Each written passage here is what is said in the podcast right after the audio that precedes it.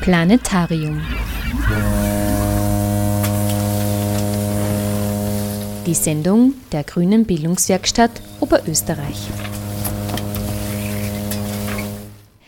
Der Flüchtlingsstrom aus den Kriegsgebieten im Nahen Osten beschäftigt Europa nunmehr seit vielen Monaten.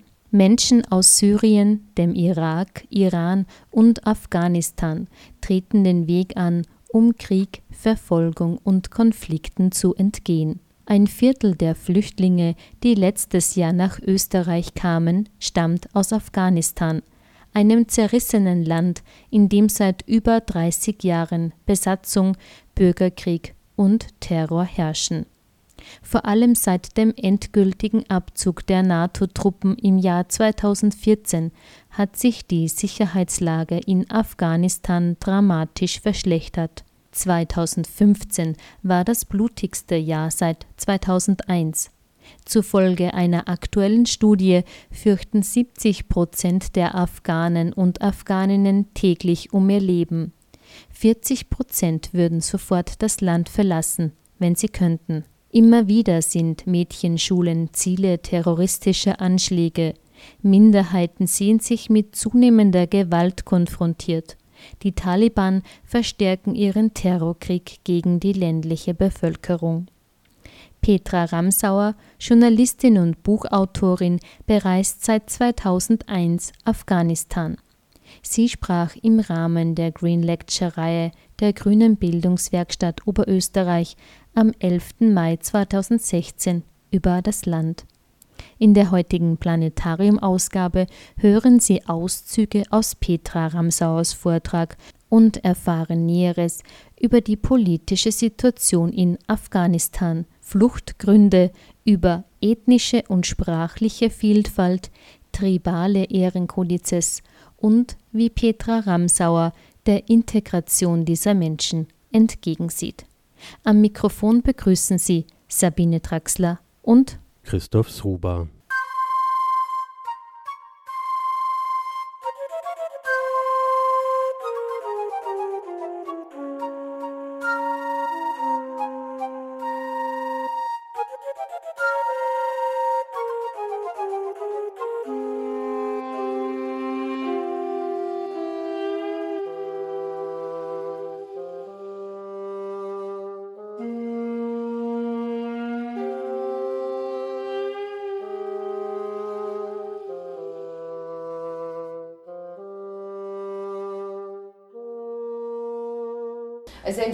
Der Ankünfte in Griechenland jetzt in der Flüchtlingswelle waren Afghanen.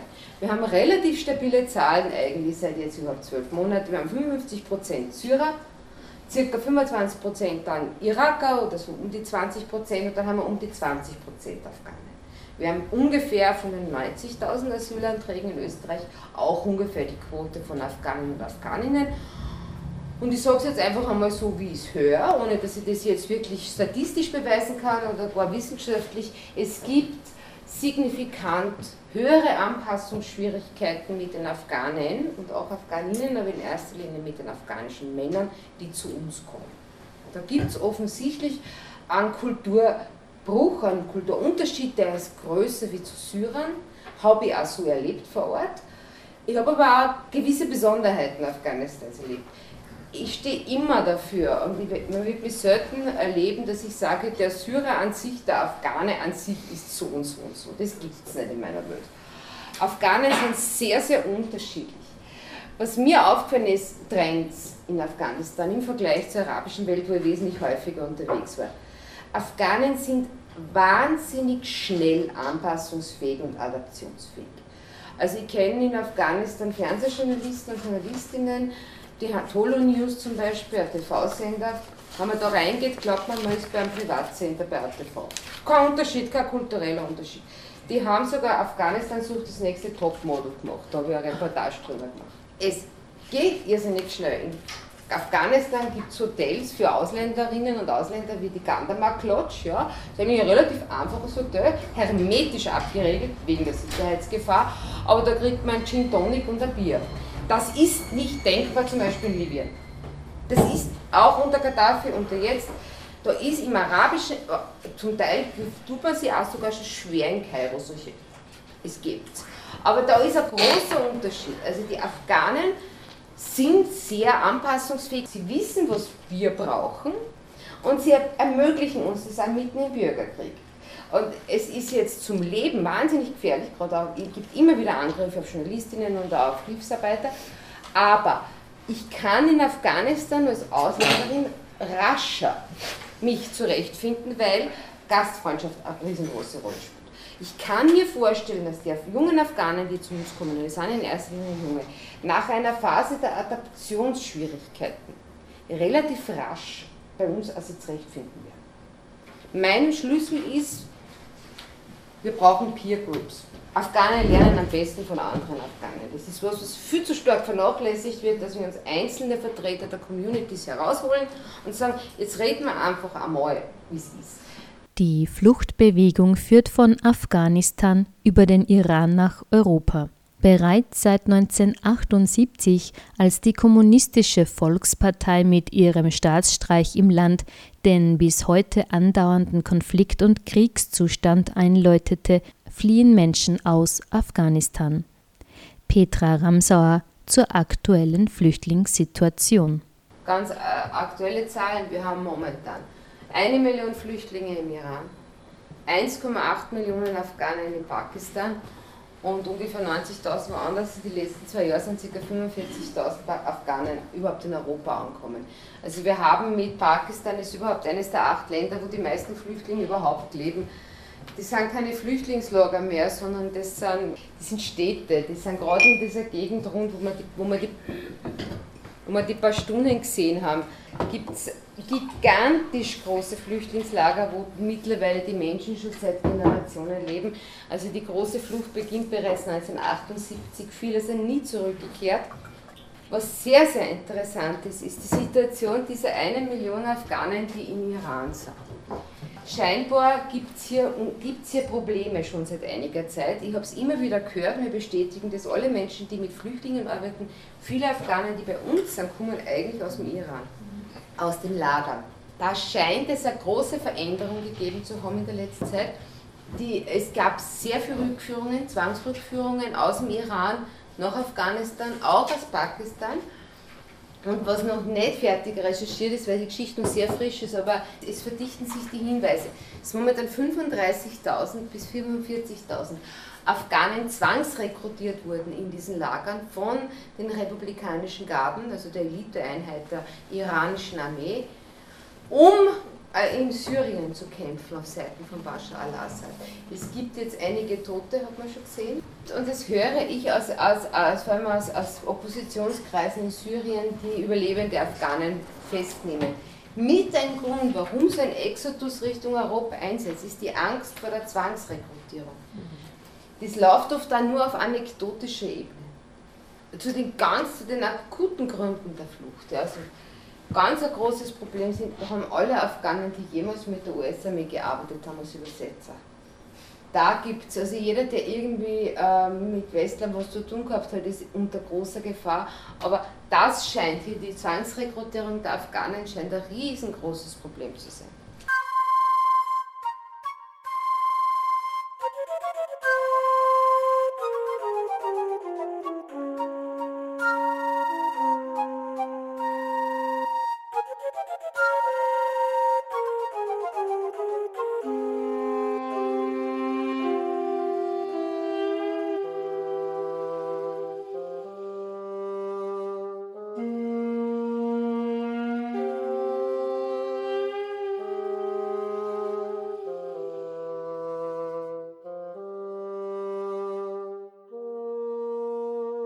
In Afghanistan gibt es derzeit eine deutlich wachsende Sicherheitsbedrohung.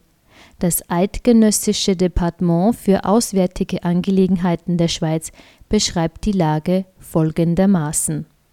Im ganzen Land besteht das Risiko von schweren Gefechten, Raketeneinschlägen, Minen, Terroranschlägen, Entführungen und gewalttätigen kriminellen Angriffen einschließlich Vergewaltigungen und bewaffneter Raubüberfälle.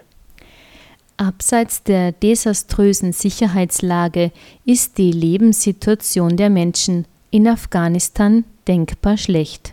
Momentan haben wir ein riesengroßes Problem des Brain Drains. Es, es flieht in erster Linie die Vertret Vertreter der Mittelschicht.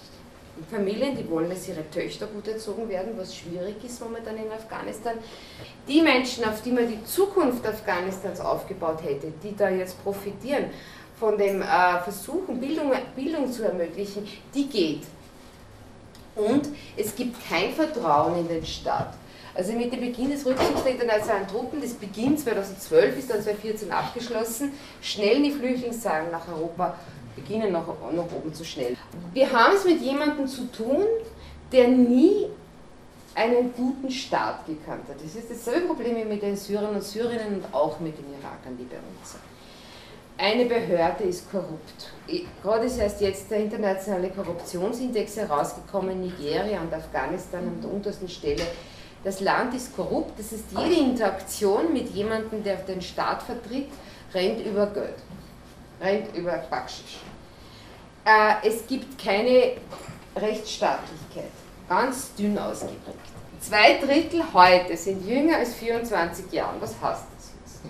Rechnen wir mal zurück. 2001, 1996 im Malaysia übernehmen die Taliban das Land. Wie alt ist jemand, der 1996 geboren ist? Heute 20. Das heißt, wir können davon ausgehen, dass im Grunde genommen niemand in, in, in Afghanistan sich an irgendwas anderes erinnern kann, außer an Taliban, Besetzung durch die USA und, und Kampf um die Macht in dem Land. Das ist äh, das Konzept eines normalen Staates ist Lichtjahre entfernt von einem durchschnittlichen Afghanen, schon aufgrund des Alters. Ich meine, eine Lebenserwartung von 50 Jahren momentan. Interessanterweise Frauen höher, 52 Frauen, 49 Männer. Eine Frau hat im Schnitt zwischen 5 und 6 Kinder, also 5,3 ist es momentan. Ein Arzt auf 3000 Menschen, auf 2000 Menschen haben ein Spitalbett, das ist aber natürlich völlig verzerrt. Weil wir haben äh, in, den, in den urbanen Regionen hier eine leicht bessere Ausstattung, dank der vielen Hilfsorganisationen, während man am Land also noch häufig erlebt, dass Frauen am Esel also Hebamme fahren in drei Tagen. Und viele, viele Todesfälle noch auf einem Kindbett. Also wir haben hier eine große Kluft immerhin hat ein Drittel der Landbevölkerung und die Hälfte der Stadtbevölkerung Zugang zu sanitären Anlagen. Das ist ein wichtiger Indikator der Zivilisation. Das heißt, wir haben es mit Menschen zu tun, die sehr unter sehr schlechten Bedingungen leben. Ja? Ich habe jetzt noch einmal die Situation, dass 40 Prozent, nur 40 Prozent der Afghanen und Afghaninnen bleiben wir da jetzt beim männlichen Begriff, 40 Prozent können lesen und schreiben. Wir haben nur, nur die, die Hälfte der Männer können lesen und schreiben, aber bei Frauen haben wir nach wie vor nur einen Wert von einem Drittel. Wir haben die Gesundheit in Gefahr. Also die Hälfte der Kinder, die sind so schwer unterernährt, dass eine, eine normale Entwicklung nur mehr, nicht mehr möglich ist. 25 Prozent aller Kinder in Afghanistan gehen arbeiten. Wir haben zwar eine leichte Verbesserung gehabt. 2004 haben wir noch, haben wir noch 50% Arbeitslosigkeit gehabt. Das hat sich kurzfristig auf 20% äh, reduziert, der Wert wie Spanien. Also da gab es einen Moment, wo man einen gewisse, gewissen Reichtum im Land, Wohlstand, entdeckt hat. Nur hier zu den wenigen Sachen, die politisch sagen, gehört meine sehr heftige Kritik an der auch von den Grünen, sage ich dazu, ganz stark propagierten Österreich-Card und Punktesystem der Einwanderung. Das ist so ziemlich das Dämlichste, was man machen kann, weil man damit ganz systematisch die gut Gebildeten aus diesen Ländern rauszieht. Ja. Indem wir sagen, wir wollen nur auf einen gewissen Bildungsstandards Menschen bei uns aufnehmen, zerstören wir diese Länder. Ärztemangel ist ganz gefährlich. Ärztemangel bei uns und, und, und solche Kartensysteme. Da gibt es in der EU total spannende Ansätze der zirkularen Migration. Halte ich für ein unglaublich tolles Projekt. Ja. Würde ja so, ich, ich könnte mir auch das, die Grundidee der zirkularen Migration jetzt als kurzfristige Lösung für Flüchtlinge vorstellen. Also jetzt ganz vereinfacht. Man sagt jetzt, wir lassen jemanden für fünf Jahre bei uns, zu uns der darf ähm, äh, zum Beispiel Fachausbildung Ausbildung machen und geht aber dann wieder zurück. Das heißt, wir geben denen, ohne dass mit irgendwelchen Schlepper kommen müssen, ein Visum. Da gibt es immer wieder Bedenken, nein, die gehen ja da nicht haben, Familiennachzug. Und da gibt es natürlich gewisse ganz logische Bedenken. Nur gerade allein in Afghanistan oder auch in Afrika, gibt, die meisten haben den Wunsch zurückzugehen irgendwann einmal. Und weil wir ja die Szene haben, viele Familien schicken am Burm zu uns, damit er mal was verdient und Geld. Also die größten Rückflüsse, Hilfszahlungen, es momentan gibt, sind Migranten, die über Western Union Geld zurückschicken, ja, weil sie was verdienen. Wenn wir aber uns systematisch auf Ausbildung konzentrieren und sagen, Freund, es tut uns extrem leid, du musst nach fünf Jahren wieder weg oder zehn Jahre, da gibt es unterschiedliche Überlegungen dazu. Aber auch wenn man jetzt zu, zu, Flüchtlingen sagt, lassen wir den ganzen Wahnsinn, weil wir, wir vermengen ja ständig Asyl und Migration. Mhm. Und es ist ja natürlich so, no, die Armut kann lebensbedrohlich sein, das kennen wir einfach nicht. Also der Wirtschaftsflüchtling flüchtet auch um sein Leben, ja. Nur halt auch andere Bedrohungen. Darum nehme ich in den Sicherheitskontext immer Bildung und Gesundheit mit rein, ja. Wenn ich nur, wie man am Anfang gesehen habe, einen Arzt für 3000 Leute habe im Schnitt, ja, dann ist das auch eine Blinddarmentzündung eines Lebens. Da braucht kein Bomben auf meinen Kopf fallen. Dass ich da nach Europa möchte, ist logisch.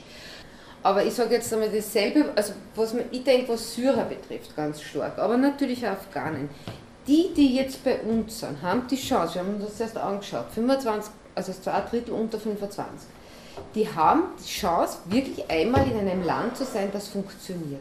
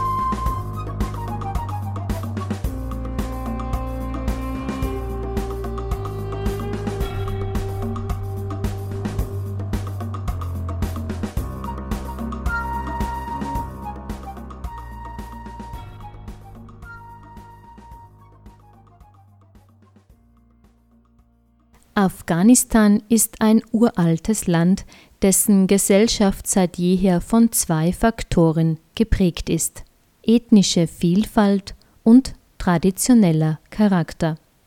Seit frühgeschichtlicher Zeit ist Afghanistan ein Durchgangsland, sowohl für kriegerische Eroberer als auch Händler und Missionare verschiedenster Religionen. Die Landschaft ist geprägt durch schwer zugängliche Gebirgsregionen, hier konnten sich vielerorts kleine Volksgruppen mit altertümlichen Sprachen und Dialekten halten. Seit der Gründung des Königreiches Afghanistan Mitte des 18. Jahrhunderts stellen die Pashtunen die größte Volksgruppe des Landes dar. Petra Ramsauer über Ethnien und die sprachliche Vielfalt in Afghanistan. Eigentlich ist die afghanische Kultur mit kaum einer anderen Kultur vergleichbar. Das ist ein Unikat. Hat ganz stark was mit der besonderen Kultur der Pashtunen zu tun. Pashtunen sind eine Ethnie und auch eine, eine, eine sprachliche Gruppe. Und hier sehen wir sofort äh, ein Phänomen, das uns ja auch in der täglichen Berichterstattung begleitet, in der Wahrnehmung. Wir haben hier Pakistan. Wir sehen, das pashtunische Kerngebiet ist nicht kongruent mit der Landesgrenze. Also wir haben hier eigentlich eine kulturelle Einheit. Peshawar und hier haben wir die sogenannten Tribal Areas, das ist die Stammesgebiete auf Deutsch, wird aber immer mit dem englischen Wort bezeichnet. Die sind eigentlich unregierbar. Also da Osama Bin Laden, hier ist Waziristan, hat man schon mal gehört vielleicht. Also hier, alles was grün ist, ist faktisch Anarchie. Wenn man von Islamabad nach Peshawar möchte, was ich eben sehr oft gewollt habe, braucht man ein eigenes Visum vom Außenministerium. Also wenn man aus irgendeinem glücklichen Grund überhaupt einmal Journalistenvisum für Pakistan kriegt, braucht man dann noch viel glücklichere Gründe, überhaupt einmal Genehmigung hierher zu fahren in die Stammesgebiete. Hier war sozusagen die Keimzelle der Al-Qaida. Hier hat sich auf pakistanischer Seite in erster Linie, hier ist Khost, wo sich Osama Bin Laden verschanzt hat. Hier waren die Trainingslager, sind die Trainingslager der Al-Qaida. Hier ist irgendwo da, wo der Ayman al-Zawahiri, der jetzige Al-Qaida-Chef. Also Pakistan besteht hier nur auf dem Papier. Ganz eine große Rolle auch für die, für die Islamisierung oder Radikalisierung dieser Region hat äh, Quetta gespielt. Das ist eine relativ große Stadt, habe eine Million Einwohner. Ich war dort oft, weil da musste ich dann nach Kandahar. Quetta war ein schreckliches Erdbeben ungefähr vor 20 Jahren. Das hat niemand irgendjemandem geholfen, außer islamistische Gruppen und haben sich so durch die Hilfe ganz stark in die Bevölkerung richtig gehend hineingefressen. Ich sage es einmal mit dem bösen Wort. Das ist jetzt aber das Pashtunengebiet. Wer sind denn die Pashtunen? Ich weiß es auch nicht. Ja. Äh, die Pashtunen sind, ist einfach eine Ethnie mit einem eigenen Code. Da gibt es den Pashwali. Das ist ein Kodex ungefähr 2000 vor Christi entstanden. Nicht unähnlich dem Cancun der Kosovaren, nicht unähnlich der tribalen äh, Kodizi auf der saudischen Halbinsel. Das Faszinierende an Pashtunwali und den anderen alten Kodizes ist das, was wir gemeinhin als Islam, wenn wir schlecht über den Islam reden, meinen, ist eigentlich das. Ehrenmorde kommen aus diesen tribalen Kulturen heraus. Das Phänomen der Taliban, diese Misogonie, wir erleben es als Misogynie, wird nicht jede Afghanin so erleben. Also die Ehre der Familie ist die Ehre der Frau. Diese extreme Abschottung der Frau ist aus diesen Kodizes heraus erklärbar. Und die Misogynie dieser Gruppe ist nur erklärbar. Also Taliban waren fast ausschließlich Pashtunen. Pashtunen sind ja die Mehrheit, das ist eine eigene Sprache. Man, wir erleben hier in, in, der real existierenden österreichischen Welt ganz wenig Pashtunen. Die fliehen nicht so häufig. Pashtunen sind eher groß, eher muskulös. Man merkt sofort einen optischen Unterschied, wer die Pashtunen sind. Und sie sind in erster Linie Landbevölkerung und lebt eben hier im Grenzgebiet um einen Khyber-Pass.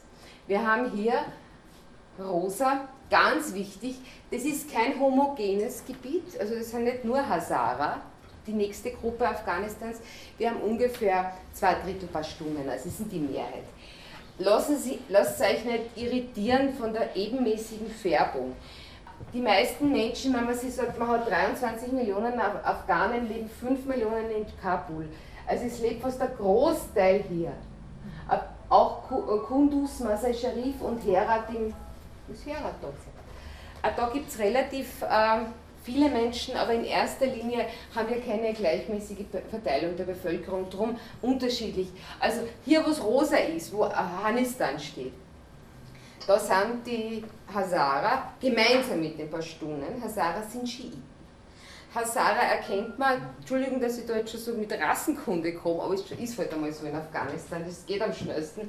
Hazara sind sehr viel geflüchtet, sind sehr viel bei uns, wir erleben Hazara, haben meistens einen asiatischen Teint, schauen ganz anders aus wie die Pashtunen, viel zarter, viel kleiner, merkt man auf der Straße sofort. Hazara sind extrem unter Druck momentan in Afghanistan, fühlen sich marginalisiert, weil es jetzt einer Wiedererstarkung der Pashtun stämmigen Taliban gekommen ist, in einem radikalen Verständnis des Islams, dem Takfir-Islam, also dem Takfir-Islam heißt, er, jeder, der nicht meinen mein, Islam glaubt, der ist ein Ungläubiger, Todesurteil. Schiiten wie die Hazara gelten als Ungläubige und sind mit Leib und Leben bedroht, sobald die Taliban auftauchen. Also wir haben, also wir haben nur zwei Gruppen einmal angeschaut. Wir haben auf jeden Fall einmal eine Gruppe, die extrem gefährdet sind. Und jeden Hazara, mit dem ich jetzt in Europa gesprochen habe, habe gesagt, ich hätte dort nicht mehr überlebt. Ja. Ich habe nie einen Job bekommen, die sind schwerst marginalisiert. Die, die, die haben einen ganz korrekten Fluchtgrund. Bei Pashtunen, ich sage jetzt einmal korrekt im Sinne der Genfer Konvention, ja, es steht mir nicht zu zu urteilen, tendenziell haben wir eine ganz andere Situation mit Pashtunen. Das heißt, wir haben, wenn es jetzt zum Beispiel darum geht, Afghanistan zum sicheren Drittland zu erklären und die abzuschieben, eine ganz andere Situation, ob ich jetzt von einer Hazara-Familie spreche oder von einer pashtunischen Familie. Wobei man natürlich bei der pashtunischen Familie sehr wohl auch sagen müssen, auch wir wissen, nicht jeder Pashtun ist automatisch ein Taliban. Und der Mutter, die möchte, dass ihre Tochter in die Schule geht, wir haben plus 48 Prozent Angriffe auf Schulen, vor allem wo Mädchen sind, wo das Essen vergiftet wird, wow. äh, wo Brandanschläge sind, weil die starken Taliban eben nicht wollen, dass Mädchen Erziehung bekommen. Da muss ich schon dann auch bei einer pashtunischen Familie nachfragen, was sind denn die konkreten Lebensmittel. Nur, der Wahnsinn, der absolute Wahnsinn für die Hazara, für alle, ist Afghanistan zum sicheren Drittland zu erklären. Das ist sie wirklich in eine Todesfalle, wie die jetzige Situation ist, zu schicken. Und das ist was, was in der, in der politischen Debatte, darum ist es mir so wichtig und ich freue mich so ein bisschen über Afghanistan reden zu können. Wir haben es ganz, ganz unterschiedliche Situation. Wir haben hier viele verschiedene Gruppen, ja, die eigentlich jetzt nicht so eine wichtige Rolle spielen. Wir haben circa 35% sprechen nur Pashto, ja, ausschließlich Pashto, aber Farsi und Dari, also das ist das gleiche, Farsi ist eigentlich das Persische, äh, wird dann von den Gruppen, die jetzt in der Nähe zu Persien leben, das sind auch aber die reden jetzt Persisch und immer Pashto.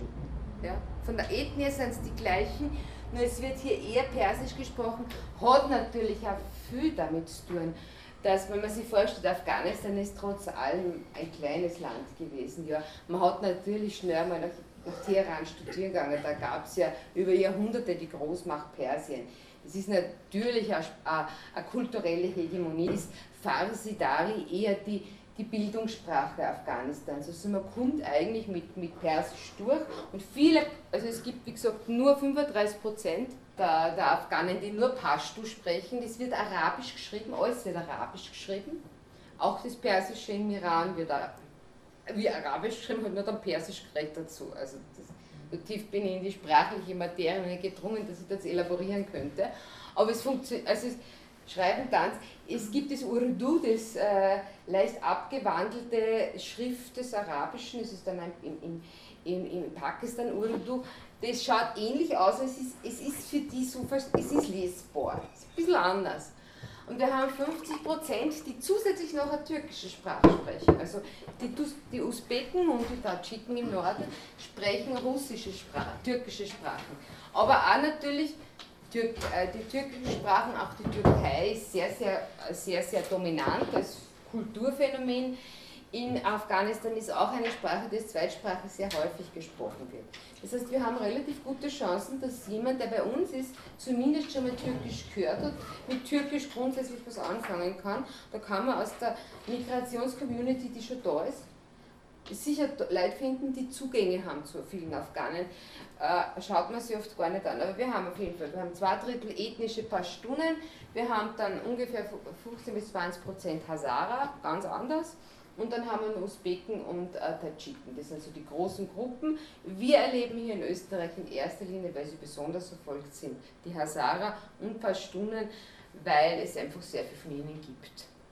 Eine Eigenheit der Pashtunen, die sie von den anderen Völkern Afghanistans unterscheidet, ist das Pashtun-Wali, ein teilweise schriftlich fixiertes Normenwerk, das man als eine Mischung aus Ehrenkodex, Gewohnheitsrecht und Stammesverfassung betrachten kann.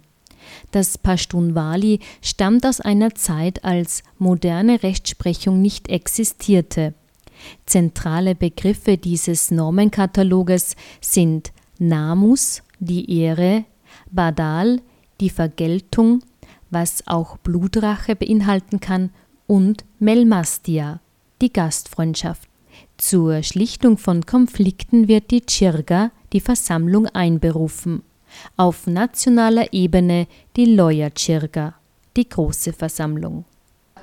Wir haben hier das haben wir schon erwähnt, das Mischsystem, ein politisches Mischsystem.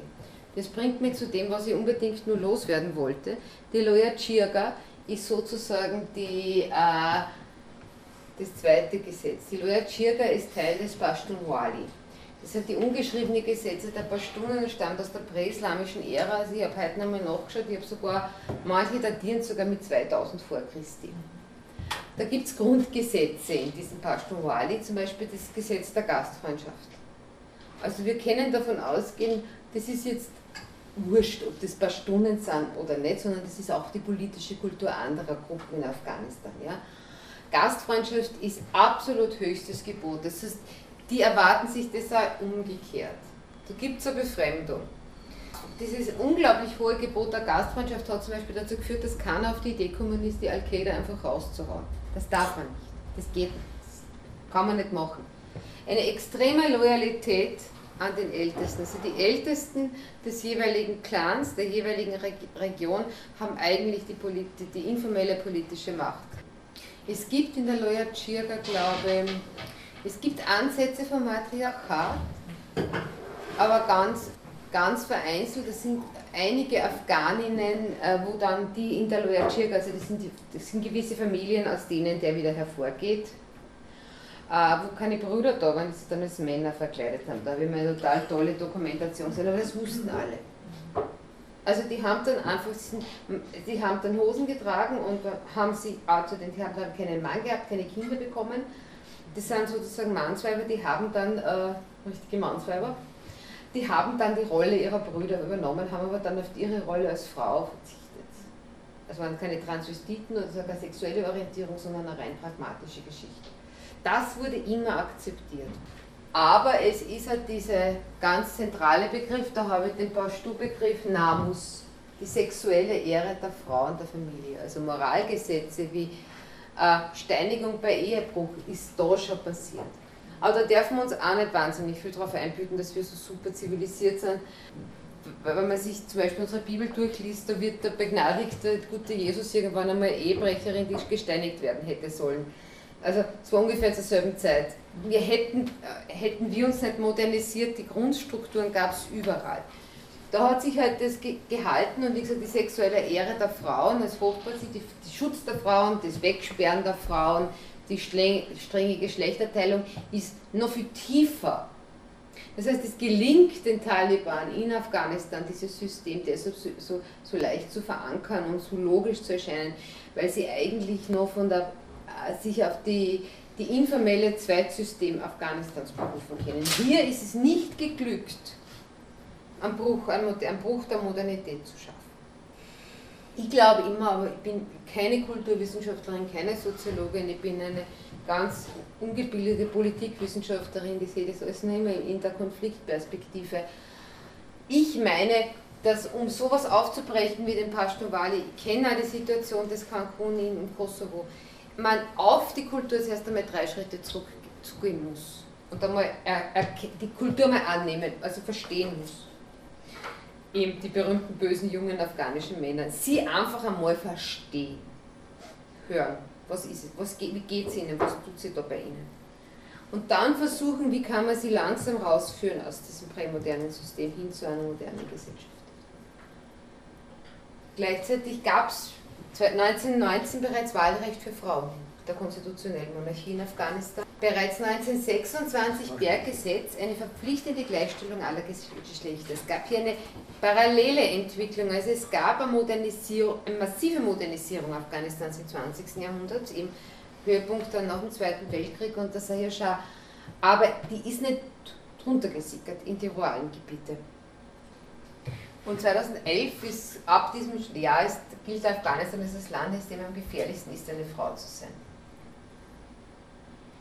Also hier haben wir mit dem Phänomen, wir ziehen unser Burg über, weil wir uns sicherer fühlen und dann kommen die Taliban, die Zurückdrängung der Frau, ist hier ein ganz, ganz deutlicher Indikator dafür, äh, dort wo es Frauen schlecht geht, ist es auch automatisch so, dass offensichtlich die gesamte Gesellschaft sich nicht mehr davon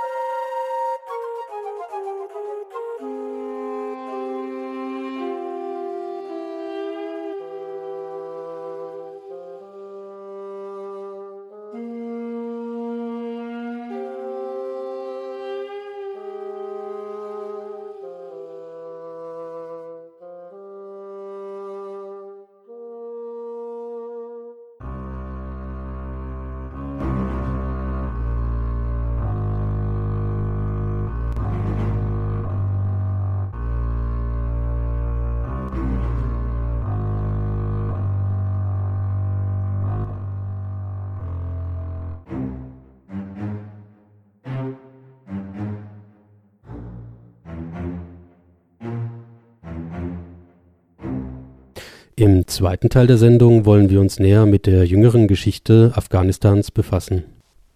In einem ersten historischen Überblick schlug Petra Ramsauer einen Bogen vom ausgehenden 19. Jahrhundert über einen längeren Zeitraum der Stabilität unter König Sahir Schah Mitte des 20. Jahrhunderts bis zum Putsch der kommunistischen Afghanischen Volkspartei und dem Einmarsch sowjetischer Truppen Ende der 70er Jahre. Die kommunistische Machtübernahme und der darauf folgende Aufstand gegen die neue Regierung beendeten eine fast 50-jährige Friedenszeit und markierten den Beginn des bis heute in Afghanistan andauernden Konflikts. Weitere wesentliche Faktoren innerhalb der konfliktreichen Entwicklung bildeten zudem die Unterstützung der aufständischen Mudschahedin durch die USA im Kontext des Kalten Krieges sowie der prägende Einfluss einer radikalisierten Abspaltung der ägyptischen Muslimbruderschaft mit Namen Al-Dschihad, deren damaliger Gründer Ayman as-Zawahiri seit dem Tod Osama bin Ladens 2011 auch als neuer Anführer des Terrornetzwerks Al-Qaida bekannt ist. Afghanistan ist uralt. Und es ist, wenn wir jetzt uns jeden einzelnen Großmacht anschauen würden, die jemals dieses Land versucht hat zu erobern, wird man sehr, sehr lang da sitzen von den Mongolen, den Persern.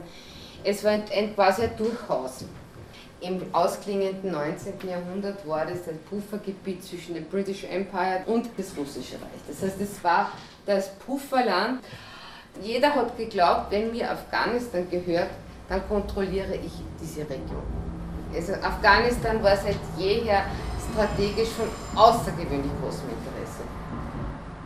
Wir haben dann im Laufe des 20. Jahrhunderts finden wir unter dem Sahir Shah, unter dem König, weil unter dem Alten, der dann bis 73 lebt, äh, fast vom Zweiten Weltkrieg bis 73 eine, eine Phase der enormen Stabilität. Wir haben eine konstitutionelle Monarchie, es gibt auch weltliche Präsidenten, es ist ein duales äh, System des Staatsoberhauptes. Der Sahir Shah versucht, das Land zu modernisieren. Nur auch Sahir Shah scheitert zu einem Großteil es ist einfach hier, wir haben es hier mit einer sehr konservativen, strukturkonservativen Schicht der Pashtune zu tun. Zu dem Zeitpunkt, ungefähr bis 1973, gibt es natürlich diese Bilder aus Kabul mit den leicht bekleideten Frauen. Die Frauen in den Dörfern tragen da aber 99,7% die Burka. Also Afghanistan ist, bleibt eigen und wehrt sich ein bisschen gegen diese Veränderungsbestrebungen des Sahir Shahs. Und es kommt dann zu einer politischen Veränderung. Die UdSSR versucht, genauso wie nur vor 100 Jahren im, im Kampf gegen den British Empire, versucht man jetzt, Pakistan entsteht, Indien, Indien die Verbündeten der USA und auch Israels.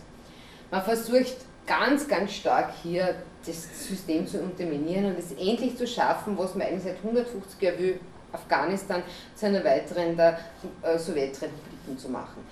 Es wird ähnlich angelegt wie häufig. Es gibt zuerst einen Coup einer kommunistischen Partei, einer, einer Pro-UdSSR-Partei. Der Schah ist, der alte Schah ist tot, der junge Schah flieht ins Exil. Und es kommt dann ganz klassisch 1979, so wie 68 in Prag, zum Anruf in Moskau, wir brauchen den, die Unterstützung des Bruderstaates. Diesmal nicht gegen die Aufständischen, sondern um dieses Afghanistan zu besetzen. Manche werden sich vielleicht erinnern, es gab international Riesenproteste, 80, die, das Boykott der Olympischen Spiele in Moskau. Also das war eine der, damals, in, man muss sich das ja alles im Kontext vorstellen, Brezhnev, wir haben, sind am Höhepunkt des Kalten Krieges, wirklich am Höhepunkt. Wir haben hier äh, ganz Europa ist voll von Atomraketen und wird noch stärker aufgerüstet, gerade in, in den Jahren danach. es kommt dann auch zu den Unruhen in Polen, in Europa.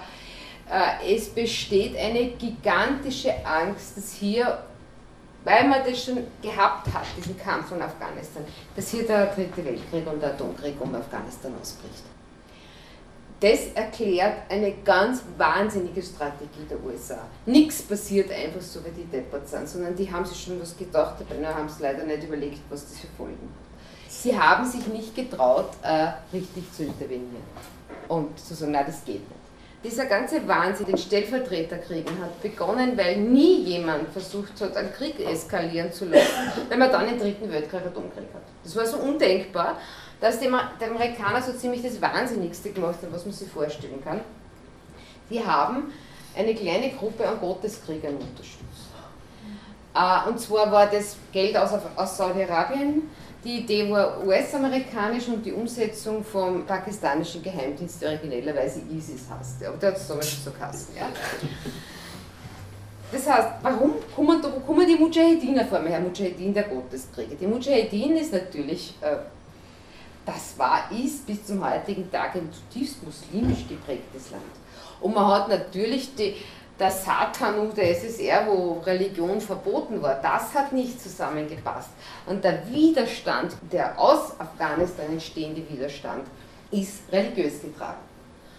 In Afghanistan wird immer behauptet, sei erste, der erste Konflikt, wo es ein internationales Freiwilligenheer an Dschihadisten gegeben hat. Also die kommen aus Algerien, die kommen aus Ägypten, ganz besonders aus Ägypten auch aus Österreich, aus Deutschland, aus der ganzen Welt, um hier zu kämpfen gegen diese, diesen Satan der SSR. Es ist nicht der erste. Es ist der erste, war 1948, wird immer wieder vergessen bei der Kampf gegen Israel. Damals war auf Seiten der Palästinenser bereits das erste Freiwilligenheer aktiv. Zeitgleich, 78, 79, tut sie einiges in Ägypten. 70 stirbt Nasser, ja, dann kommt der Anwar Sadat, Präsident von Ägypten. Nasser führt einen erbitterten Kampf gegen die in Ägypten entstehende Muslimbruderschaft, die eigentlich sagt, wir sind ja nur politisch, wir wollen ja keinen gewaltsamen Umsturz. Es kommt zu Zehntausenden Verhaftungen von Muslimbrüdern. Viele, als Said Ubt, der Führer der Muslimbruderschaft, werden erhängt im Gefängnis. Und diese Phase der Inhaftierung unter Nasser radikalisiert die 26 gegründete ägyptische Muslimbruderschaft massivst. massivst. Viele, viele Vertreter. Und dieser Said Ubt, bevor er da erhängt wird, der, der damalige Führer der Muslimbruderschaft in den 60er Jahren, schreibt in Haft ein Buch, das heißt Meilensteine. Das Meilensteinbuch ist sozusagen das, die ideologische Grundlage des Dschihadismus, den wir heute kennen vom Islamischen Staat. Er schreibt da drinnen, wir müssen einen bewaffneten Kampf führen für den wahren Islam. Das ist neu zu dem Zeitpunkt. Und als 1970 Nasser stirbt, er lässt Anwar Assadat, man behauptet immer, Sadat sei selbst ein Muslimbruder gewesen, entlässt der Sadat sehr viele Menschen aus dem Gefängnis sehr viele Muslimbrüder kommen frei. Und er, gibt, er, er, er bietet ihnen an, machen wir es so, Freunde, ihr tut so, don't ask, don't tell. Ihr dürft euch weiter wieder treffen und alles Mögliche veranstalten und das hat es einfach offiziell verboten, aber wir dann einfach so, als wäre das kein Gesetz. Es gibt einen Teil der ägyptischen Muslimbruderschaft, die finden das völlig empörend. Unter anderem ein junger Kinderarzt, Emanuel Sabahir der gründet aus den Abtrünnigen der Muslimbruderschaft. Also das darf nie wieder passieren. Wie Said Ubt sagt, wir gehen zum bewaffneten Kampf über, entsteht der islamische Dschihad, die Dschihad-Bewegung, die gründet der Iman al-Zawahiri.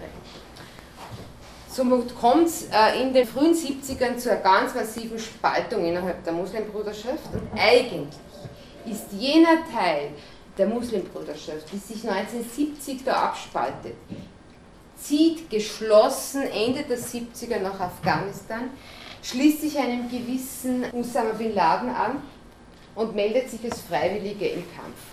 Weil was passiert 79 in Ägypten? In Ägypten wird Anwar Sadat erschossen, von einem Mitglied des islamischen Dschihads, einem Cousin von Emal al-Zawahiri. Al-Zawahiri wird kurz inhaftiert, geht dann als einer der ersten nach, äh, die meisten sitzen damals in Peshawar, nicht direkt in Afghanistan. Und er schließt sich mit dem jungen saudischen äh, Sohn eines Bauunternehmers, dem Osama Bin Laden, zusammen. Die gesamte inhaltliche Strukturierung der Al-Qaida ist eins zu eins das Konzept des ägyptischen Dschihads vom heutigen äh, Al-Qaida-Chef Eman al-Zawahiri hingebracht.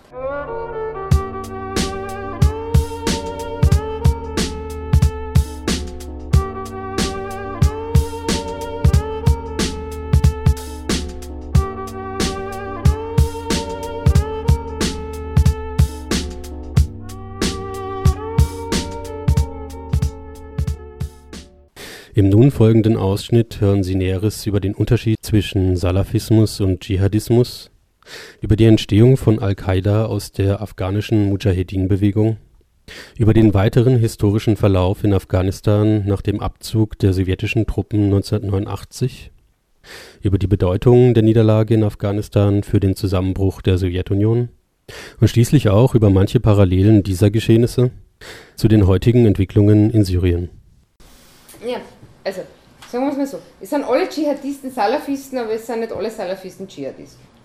Die, ja, also die Salafisten beginnen so im späten, also die ersten Salafisten, die es gibt im, 18. Jahrhundert mit Wahhabi auf der saudischen Halbinsel. Später wird es wieder aufgegriffen, auch wieder in Ägypten, schon mit der vorigen Jahrhundertwende. Al-Salaf, also nach den Lehren des Vorderen, also die Salafisten wollen einen Islam wie zur Zeit des Propheten. Mhm. Ungefähr 80% der Salafisten wollen da aber nicht mehr. Die Dschihadisten entwickeln sich eben, Said Utf nimmt Anleihen an den Salafisten, sagen, ja, wer aber nicht den Islam noch Zeit des Propheten hat, der ist des Todes. Das ist dann der Quantensprung, der den, Dschihad, den radikalen Dschihadismus erklärt. Aber salafistische Strömungen im Sinne von einer Rückführung gibt es immer wieder im Islam, nur erst eben mit Said Ubt und dann später gibt es so einige Denker, die rund um äh, Sawahiri und Bin Laden da auftauchen. Auch in Jordanien gibt es einige Dschihadisten-Theoretiker, die, die beginnen dann aus dem Salafismus heraus den Dschihadismus zu entwickeln, mit, eben mit dem zentralen Merkmal des Tekfir. Also ich darf zu sagen, du bist kein Muslim und wenn ich sage, du bist kein Muslim, dann bist du des Todes. Wenn es jetzt zum Beispiel um die Frage geht, in Syrien 2012, schon Mitte 2011, also kurz nach dem Beginn des Aufstandes, wo der Bashar al-Assad sagt, das sind ja alles Terroristen, das sind ja alles Islamisten. Und plötzlich hört man ja tatsächlich, es formieren sich extremistische Gruppen im syrischen Widerstand. Nicht nur, aber ein paar sind dabei. Hat Amerika natürlich die gigantische Angst, dass ihnen das nochmal passiert. Dass sie nochmal ihr gesamtes hochwertiges Kriegsmaterial wieder zu Gruppierungen liefern, die dann, wie wir wissen, 1998 verkündet der Osama bin Laden gemeinsam mit dem Zawahiri die Gründung der Al-Qaida, also die Basis, und erklärt den Kreuzrittern und dem Westen den Krieg und greifen dann mit einem nie dagewesenen Terrorangriff die New York und Washington an. Mit Geld und Ausbildung, das finanziert wurde in den späten 70ern und in mittleren 80ern von den USA. Aber wie gesagt, es waren natürlich ein Haufen dumme Ideen, die da eine Rolle gespielt haben. Aber in erster Linie war es natürlich die Angst davor, man wollte irgendwie die, die sowjetische Invasion stoppen und einen kleinen dritten Weltkrieg anfangen. Und das nächstbeste, was mir äh, eingefallen ist, dann machen wir halt das. Also die aus der Mujahedin-Bewegung entstehende Al-Qaida und der harte Kern ihrer Kämpfer bleibt bis 2001 einmal in Afghanistan, zieht sich dann nach dem Krieg, nach dem 9-11-Krieg, zurück in die Host, in die basirisch Grenzregion, die wird nie ganz herausgenommen. In Afghanistan geht es so weiter, 1989 zieht die Sowjetunion ab. Man sagt, es habe zwei Ereignisse gegeben, ich würde das erste gar nicht unterschätzen in seiner Bedeutsamkeit, die zum Zusammenbruch der UdSSR geführt hat. Also erstens sagt man, die Amerikaner haben mit dem West Wettrüsten die UdSSR einfach in Grund und Boden gerüstet, ja, die haben kein Geld mehr gehabt. Aber 89 der Abzug, schaut sich das das Jahr 1989 wäre in dieser Form, wie es in Europa passiert ist, ohne diese wirklich erniedrigende Niederlage für die UdSSR in Afghanistan nicht denkbar gewesen. Wird auch jetzt, wenn man so sagt, was macht der Putin da jetzt in Syrien? Mal ist er total engagiert, dann gibt es plötzlich Mitte März einen Rückzug, den sie keiner erklären kann, weil natürlich der Putin immer wieder hört, hey, pass auf mit Syrien, das könnte, auch da hat sich schon einmal mehr übernommen. Auch das könnte passieren. Also diese Zickzack-Kurs Syriens erklärt sie aus dem tiefen 89-Trauma. Und man darf nie vergessen, Putin war ja ein, ein, ein, eigentlich ein Mann des Systems zu diesem Zeitpunkt, ja, als Geheimagent in Deutschland. Ja. Der Putin ist ja nicht aus der Perestroika-Generation herausgewachsen, sondern einer von der alten Garde, die Perestroika und Glasnost überlebt hat. Ja. Also für Putin war das ein schrecklicher Moment. Und wenn man zu Herrn Putin sagt, Afghanistan, dann denkt das in Syrien, oh.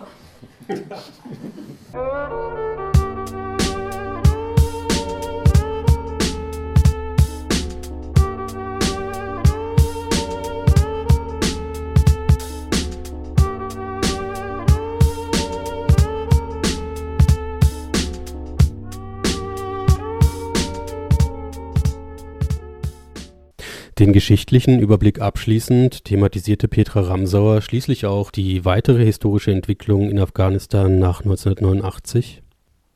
Das herrschende Chaos angesichts rivalisierender Warlords und Islamisten, die Machtübernahme durch die Taliban von 1996 bis 2001, einige Parallelen zwischen dem von der Taliban errichteten System und jenem des heutigen Islamischen Staates sowie schließlich die weiteren Entwicklungen nach den Terroranschlägen von 9/11 und der Intervention des Westens in Afghanistan. Wir sind zurück nach Afghanistan, die Russen ziehen ab. Das war völlige Anarchie, Gewalt pur. Warlords, es hat der, der Najibullah bleibt Präsident, äh, wird irgendwie von Russland unterstützt, aber auch nicht wirklich gescheit, weil die sind ab diesem Zeitpunkt in erster Linie mit sich selbst beschäftigt oder mit dem, was übrig geblieben ist von ihnen. Er wird dann gehängt. Es gibt ein ständiges, es gibt nicht nur die, die, die Mujahedin und die Al-Qaida, die da steht, es gibt Dostum, den gibt es bis zum heutigen Tag, Herat, ein Warlord, also jede Stadt, Großstadt hat einen Warlord. Äh, alle kämpfen um Einfluss, keiner weiß, was passiert. Und als dann 1996 die Taliban mit Unterstützung Pakistans die Macht relativ rasch übernommen haben, war das Land völlig ausgebrannt, kriegsmüde. Und viele Afghanen vor allem Afghaninnen haben mir nachher gesagt, mir war das völlig wurscht, wer an der Macht ist. Es gab wieder Sicherheit, es gab wieder Märkte, wo man hingehen konnte.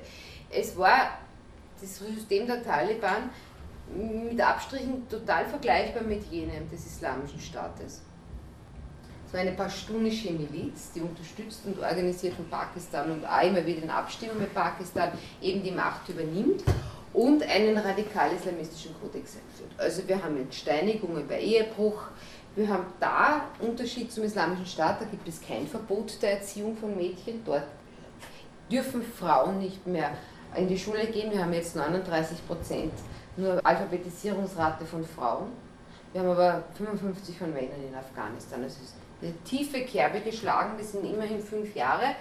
Und wenn man sich halt anschaut, wie kaputt dann Afghanistan nach den Taliban war, kann man sich vorstellen, wir halten jetzt bereits fast schon Jahre drei des Islamischen Staates in Syrien und im Irak.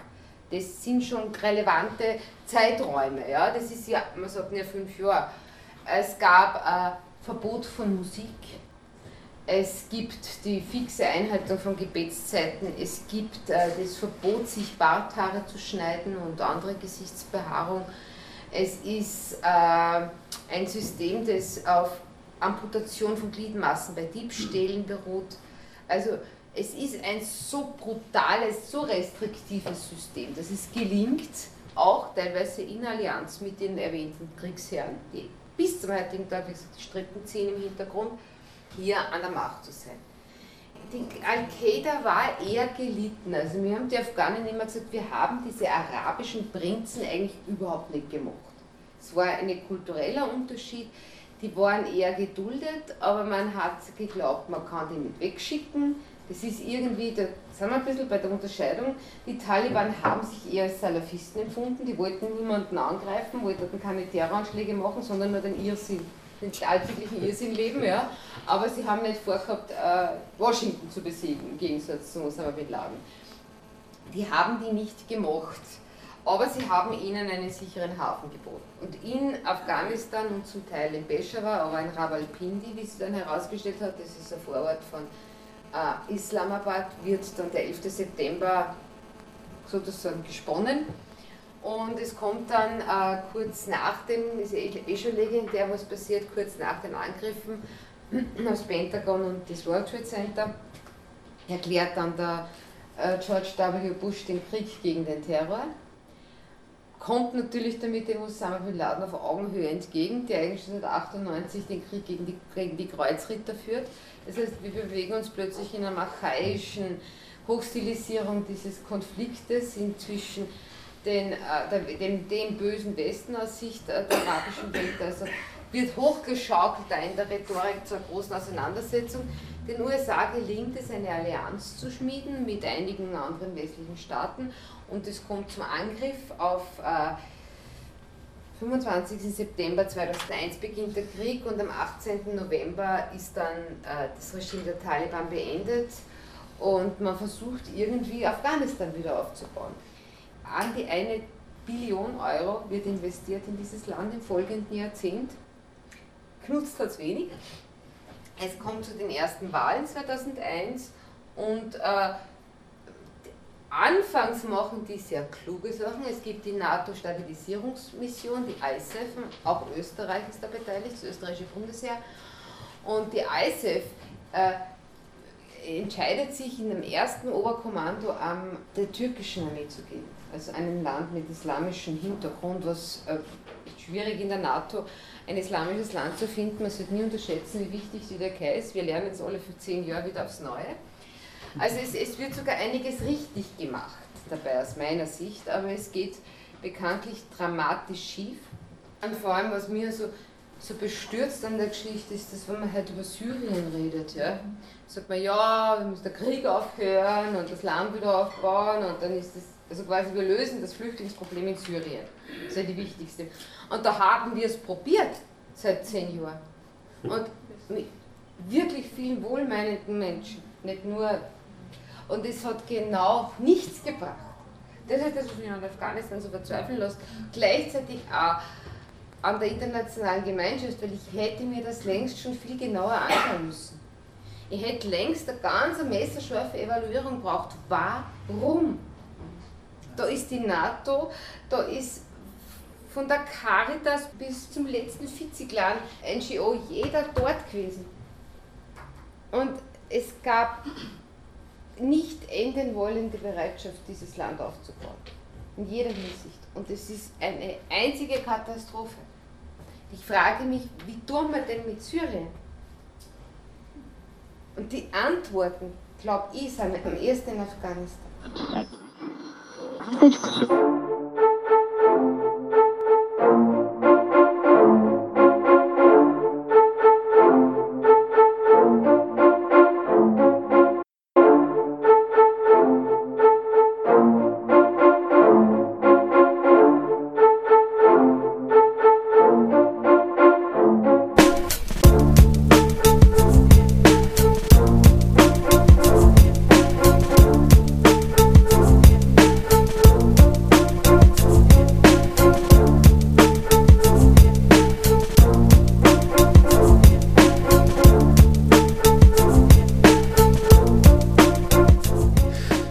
Hörten ein Planetarium über die gegenwärtige Situation in Afghanistan sowie dessen jüngere Geschichte.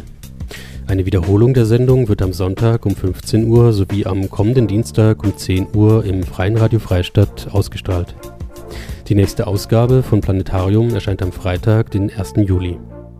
Informationen zu vergangenen Sendungen und Links zum Nachhören finden Sie auf der Homepage www.ooe.gbw.at. Vom Mikrofon verabschiedet sich Christoph Sruba. Bis dahin.